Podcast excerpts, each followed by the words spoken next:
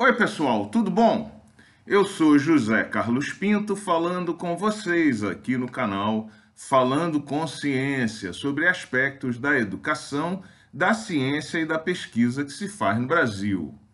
Apesar de ter sido muito pouco noticiada e comentada na imprensa, o governo federal publicou na semana passada, no dia 9 de fevereiro de 2022, a portaria de número 667 de 2022, que estabelece as prioridades para o ano legislativo de 2022.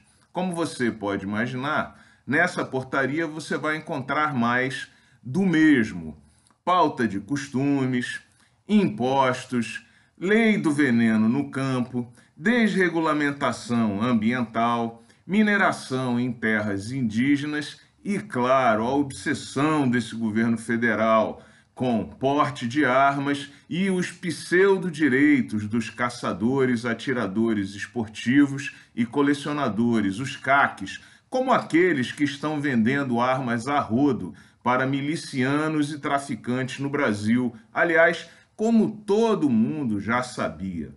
Não há uma única linha dentre as prioridades dedicada à área de ciência, tecnologia e inovação. Como vemos aqui, a pauta é o atraso.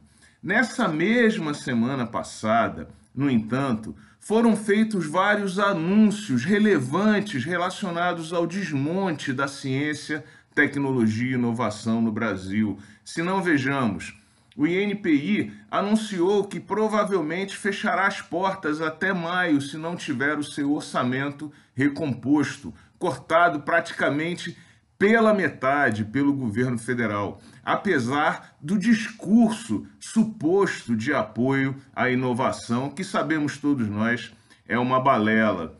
Ao mesmo tempo, o Brasil corre risco de ficar de fora do consórcio do, do, Conselho Europeu de Pesquisas Nucleares, o CERN, que desenvolve pesquisas multilaterais com países de todo o mundo. Sabe por quê? Falta de pagamento. E começaram a circular números que dão conta da queda do número de teses de mestrado e doutorado defendidas no Brasil. Incríveis 20% no ano de 2020, fato inédito desde a criação do sistema de pós-graduação no Brasil. E esperam-se números desoladores para o ano de 2021.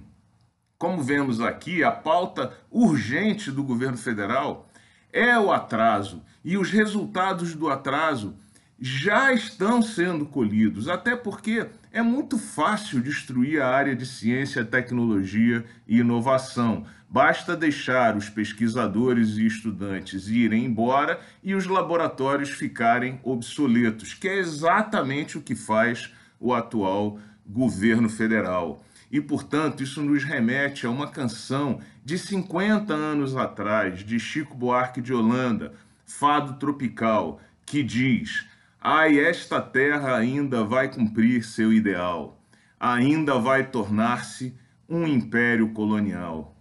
Gente, é para lá que nós vamos de forma profética, como avisado por Chico Buarque de Holanda, se não interrompemos com urgência essa trajetória no ano de 2022.